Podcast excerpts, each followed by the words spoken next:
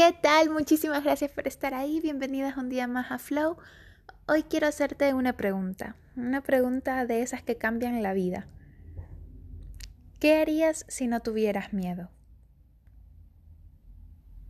Porque conozco y a tantas personas, incluyéndome, que en el fondo de su corazón saben lo que realmente quieren, pero que no lo hacen simplemente porque están paralizadas por el miedo, paralizadas por no saber qué va a pasar y por no estar dispuestos a, a arriesgar nada y, y a seguir en la zona de confort. ¿Qué harías si no tuvieras miedo? Si tuvieras todo lo que crees que necesitas para poder hacerlo, si tuvieras las condiciones ideales. ¿Qué harías? Una vez que tengas la respuesta, lo interesante es descubrir, ok, no hago esto porque tengo miedo mm, a no ganar suficiente dinero, por ejemplo, que es uno de los pensamientos limitantes más comunes en, la sociedad capitalista.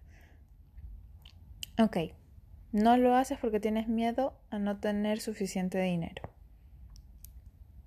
Em, pero al no hacerlo, básicamente no, e, no estás persiguiendo tu verdadera esencia y a lo que has venido a hacer en esta tierra, no estás cumpliendo con tus metas y eso hace que no seas libre y, que, y por ende que no seas 100% feliz nunca, porque decides es mejor estar atascado, perdón por eso, em, en, en tu realidad de ahora mismo, porque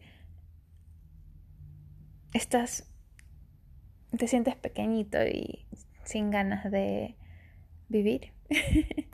la vida que tienes ahora mismo, pero conformándote porque crees que al final que no tienes otra opción, que esto es lo que hay y ya está y, y prefieres conformarte. Y a pesar de que te esfuerces un montón para ver todo en positivo y para intentar estar agradecido con lo que sea que se tiene, decir, uy, qué privilegiados somos,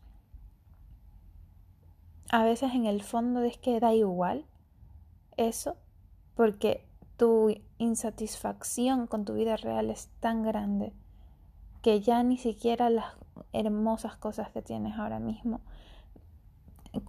cubren ese gap entre lo que realmente quieres hacer desde el fondo de tu corazón y lo que eres capaz de hacer, entre comillas, ahora mismo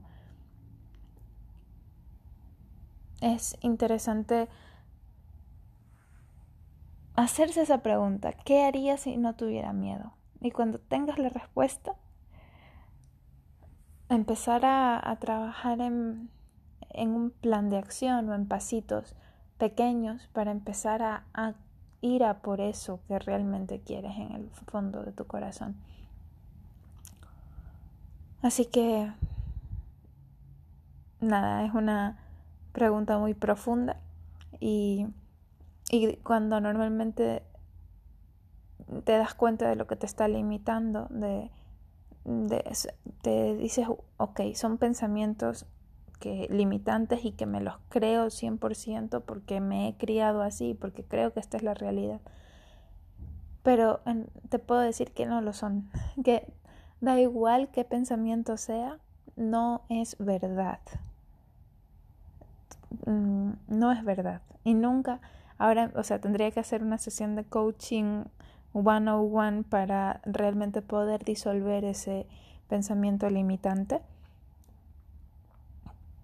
Pero puedes, si te interesa, por ejemplo, em, leer el libro de Byron Katie que se llama The Work, que, en el que esta maravillosa mujer hace cuatro preguntas que ya en algún otro podcast hablamos de ellas.